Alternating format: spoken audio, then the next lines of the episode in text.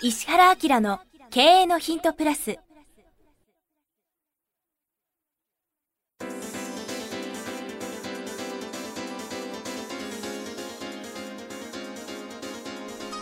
ポッドキャスト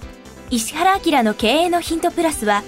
勝てるビジネスモデルや売れる仕組みの作り方。経営者や起業家が持っておくべき能力とその磨き方。リーダーの育成や強い組織の作り方などについて経営コンサルタントの石原明がリスナーの皆様からのご質問に直接お答えする形でお伝えしていく番組です。企業を継続発展させるためのノウハウを提供する日本経営教育研究所がお届けいたします。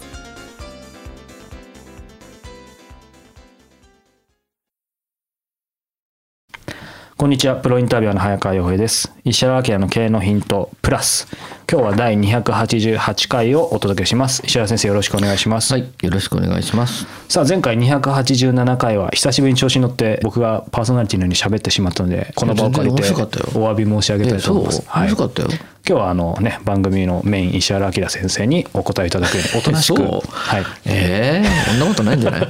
していきたいと思います。はい。今日はえー40代システムエンジニアの方からご質問いただいています。石原先生、早川さん、こんにちは。この番組をはるか冬季第1回目からリアルタイムで聞いている古参リスナーの一人です。ありがたいですね。すごいね。はい。何度か質問を取り上げていただけたこともあります。えーこれでも質問採用率は高い方なのです。すごいじゃないですか。早速本題です。本日は歯切れが少し悪くなってしまうのですが、ちょっと異色の質問です。実は私最近婚活しているのですが、なかなかうまくいかず自信を失いつつあります。一体どうしたらカップル成立率を高められるのでしょうか早川さん、ここで言うカップル成立率とは、婚活イベントに参加した時、お互いの連絡先を交換できる権利のことを指します。すごいね。定義されてますね。石原先生カップル成立率とはビジネスでいう制約率と同じでまずここでの第一歩で商談がまとまり次のステップへと進展しなければ今後クライアントとの信頼関係を築いていくことができません。私がどうして自信をなくしているかというととある婚活イベントで同時に7連敗したような無残な結果を味わい心がやすりがけされたようにすり減ったせいですこれまで自分では自分のことをそこそこの人物だと思っていましたが、おそらく加齢の影響もあるのでしょう。昔のようにはいかず、めっきりモテなくなりました。先生のコンサルティングの幅は際限なく広いということは存じ上げております。どうかよきアドバイスをという異色の質問ですよ、これ。これ、なかなか面白いけど、早川君これどう思う？これでもそもそも僕、すいません、笑ってしまいましたけど、この方真剣ですからね、ちゃんと答えないといけないですけど、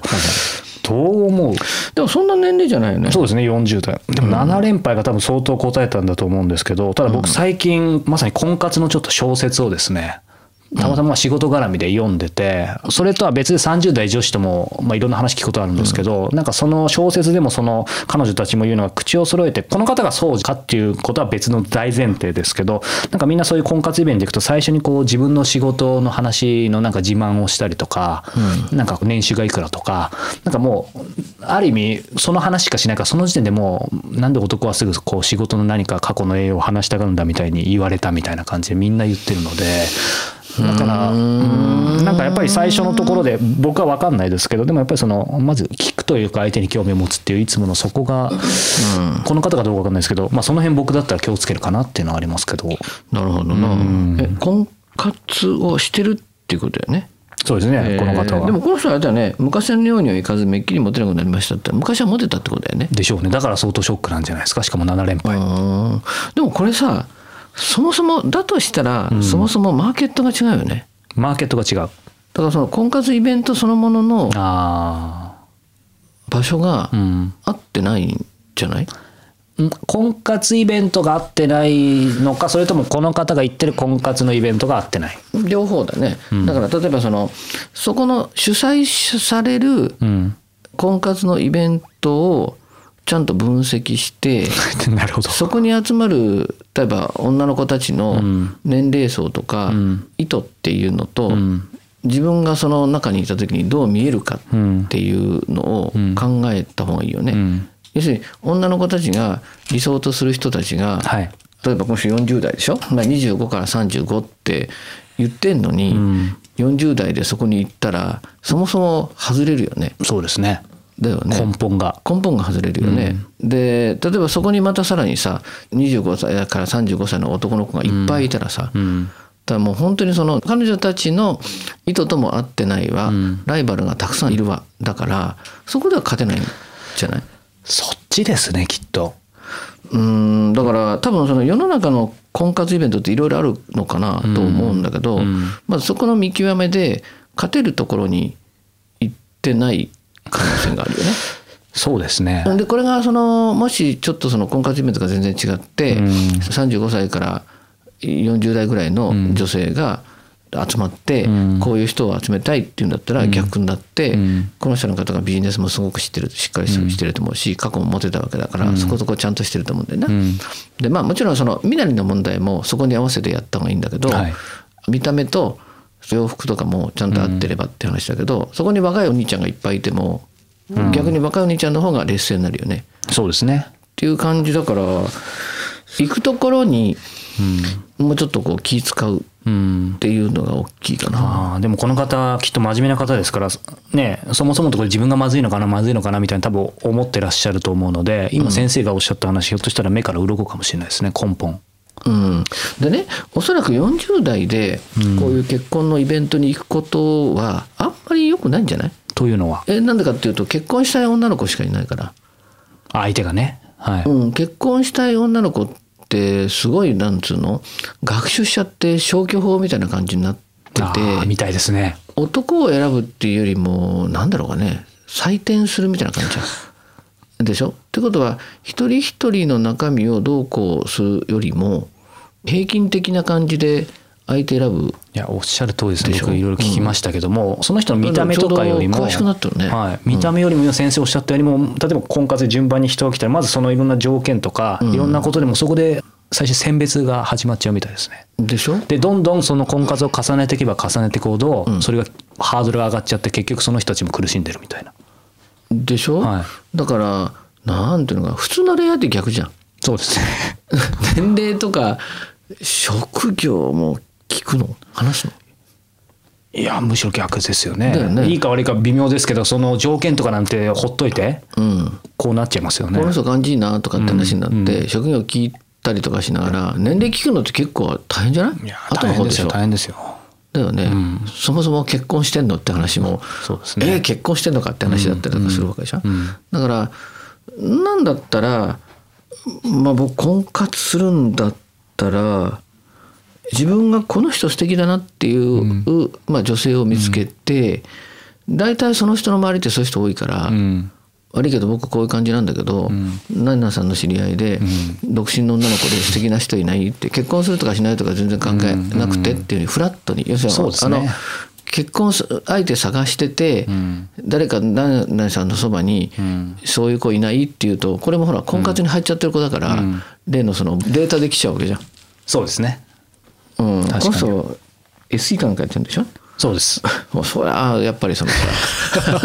あのデータ詳しいわけだからはい。考えないといけないから、あー。だからあのナさんの周りで楽しくお茶飲める人いないとかっていうふうにハードル低くしといて、それで会ってそうだな。もう明らかにいいと思うな。うん。だから婚活婚活って言葉あるんですけど別に婚活イベント行くのだけ当たり前だけど婚活じゃないわけですよね。うんだから間違ってるのは結婚したいと思ってる女性にうん、当たった方が結婚しやすいって思ってることの間違いないよ。そうですねだ。から婚活してる人ってもうそのさっき言ったように頭が婚活に行っちゃうから、フラットな感じじゃないから、そのデータからなんかで言ってるから、実は婚活してる人の方が結婚しにくい。これすごい衝撃発言ですけど確かに理にかなってますね。であんまりそこで結婚していい結果が得られるというふうに言うと思いにくいな。これ過去の話ということであの前置きさせてもらいたいんですけど、婚活イベント行ったことはないんですけどやっぱり若かりし頃に、ほら合コンとか行くじゃないですか。はあ。で彼女が欲しくて、でやっぱりそういう前提でみんな来てる時ほど成立しないですよねやっぱり。あそう。だから今の話と結構通ずるかなっていうのは。へえ。だからだからまあじゃあ普通に恋愛しなさいって言うと普通のオチになっちゃいますけどでもまあ一理あるかなねえっと全ての購買はほぼ衝動買いよ。いやだから買う気になってうん。買う人と、ん。え面白いなとかあこれ何これ面白いって買うのと、どっちの方がじゃあ購買の機会が多いかっていうと、住宅でも何でもね意外に衝動買いしてるからね。そうだこうなんか販売なんとか会とか行っても買いたくないですよね。そもそも行きたくないですよねその箱の中で。うん、だからあんまりこうなんか物事調べてわーわーしてる人から物を売るよりも、なんかすっごいフラットな人に「ねこれすごくいいんだけど、もし興味あったら買いませんか?」って言ったら「買っちゃった」みたいな、あ家にあったみたいなさ、はい。だからそういう方が多いよね。確かにそうですね、うん。そうすると婚活イベントに行くことが、まあ、これ全部とは言わないですけど、婚活イベントに行くことが実は婚活的には一番効率が悪いかもしれないってことですかね。と思うお金かかるじゃん大体。かかりますね。うん、時間もなんだったらまずこの人自分に自信があるんだったら、まあ、ビジュアルを少しねはい。整えてそれでさっき言ったみたいに素敵な人の周りには素敵な人がいるじゃん。間違いないですね。ゆるい女の子の周りにはゆるい子いるじゃんっていうふうな感じで、まあ、右手にしてて、賢そうな感じとか自分の好きなタイプの人にお茶とか飲める人いないかなっていう話をした方がいいよね。またあとその早川君が言ったみたいに最初ってとにかく自分のことアピールしちゃうから、とにかく全部質問して、相手の人がこの人は私の話を聞いてくれるっていうふうな感じになって聞かれたら喋る聞かれたら喋る聞かれる前から喋れないっていうさ、うん。だからそういうのいいんじゃないの？そうですね。ということで、なんか先生面白いですね。この恋愛コンサルティングも たまに200回に1回ぐらいやりましょうか。了解ですはい。はいということで今日は288回お届けしました。石原先生ありがとうございました。はい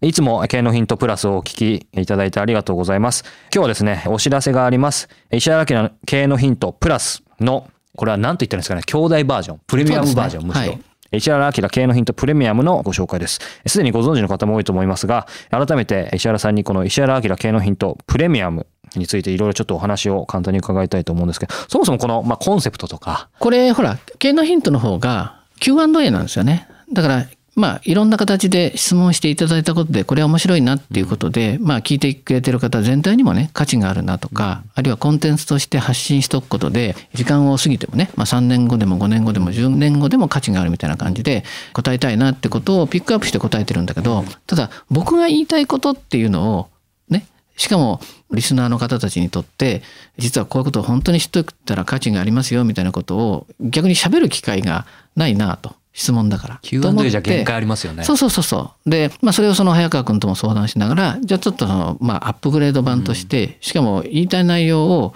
もうしっかり伝わるぐらいっていうことで、まあ、メインコンテンツが40分だもんね。でまあそういう意味ではこれを喋りたいですみたいなことを配信し始めて、もうこれが何回ぐらいだっけ？もう30回以上やってまね。ですすよね。それからコンサルタントとして最近非常に面白いなと思ってる僕のコンサルタントの目で見た企業とか、あるいはその個人でも面白い取り組みとかこれってマーケットに訴求するよねみたいな、ね、ことを話すのが注目の企業と。ビジネスモデルうんですね。あとやっぱり本はすごくいいものがあるじゃないですか。なんでおすすめ本っていうのを、僕なりにこの本はなんでおすすめなのみたいな。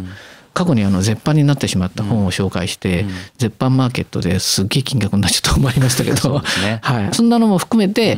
最近ってね実は本ってみんなネットで買っちゃうんですよ。でネットで買うのはいいんだけど知ってる本を買うわけですね。だから知識の深掘りはできるかもしれないけどやっぱり本はどっちかっていうとさ書店で買ってほしいよね。わーっと見渡しながら本が自分を読んでるみたいな感じで違う分野とか全く読まない領域のことにもちょっと刺激してあげたいなみたいなことも含めておすすめ本っていうのをそういう観点で出してるんでね。そうですね。なので、この経営のヒントプレミアムはメインコンテンツ。まあ、あの、石原先生がしっかりね、40分話す。そうそう。まあ、つまり、えっ、と、どこにいても聞けるその音声の、まあ、セミナーというか講演、深い話を聞けるっていう感じですよね。だからまあタイトルがバーってあるので、お試しでどっか一個聞いてもらうと、事の重大さとかさ、はい。深さがわかると思うので、気に入っていただいたらいろんなコーナー聞いてもらったらありがたいですね。はい。はい。この石原明の経営のヒントプレミアム、毎月1回27日に発売します。過去に配信した回もすべて単品でも購入いただけます。で、これから配信する分についてはですね、定期購読とかその年間定期購読っていうのもあるので、その方があの倍速音声もついたり、あとね、いちいち毎回買わなくてもいいので、ですねはい。特に12ヶ月の年間定期購読はあの、先生の勉強会？はい。の招待券もプレゼントあ、そうなんだよね。はいあのリアルでやってる勉強会が東京、長野、大阪であって、それなんかの招待もねされるんだよね。なのでそういう特典もつきますのでご興味のある方はウェブサイト石原明 .com からポッドキャスト経営のヒントのバナーに進んでいただくとポッドキャストの各サービスがあるのでそこからプレミアムのページに進んでくださいもしくは経営のヒントプレミアムと検索していただいてもページに行けますのでそこからチェックしてみてください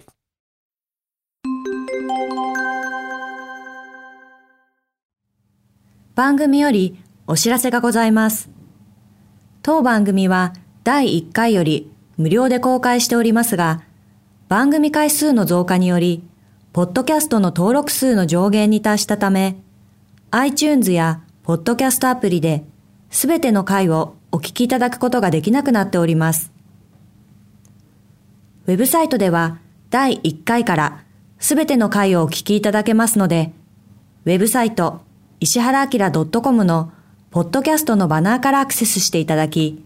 経営のヒントプラスをお楽しみください。今日のポッドキャストはいかがでしたか？番組では石原明への質問をお待ちしております。ウェブサイト石原明 .com にあるフォームからお申し込みください。URL は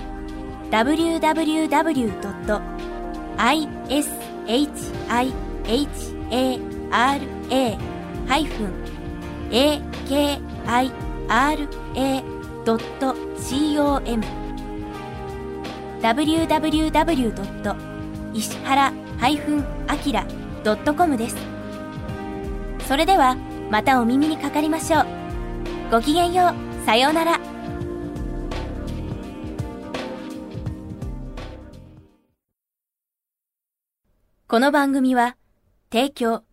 日本経営教育研究所プロデュースキクタス早川洋平制作協力、若菜はじめ。ナレーション、岩山千尋によりお送りいたしました。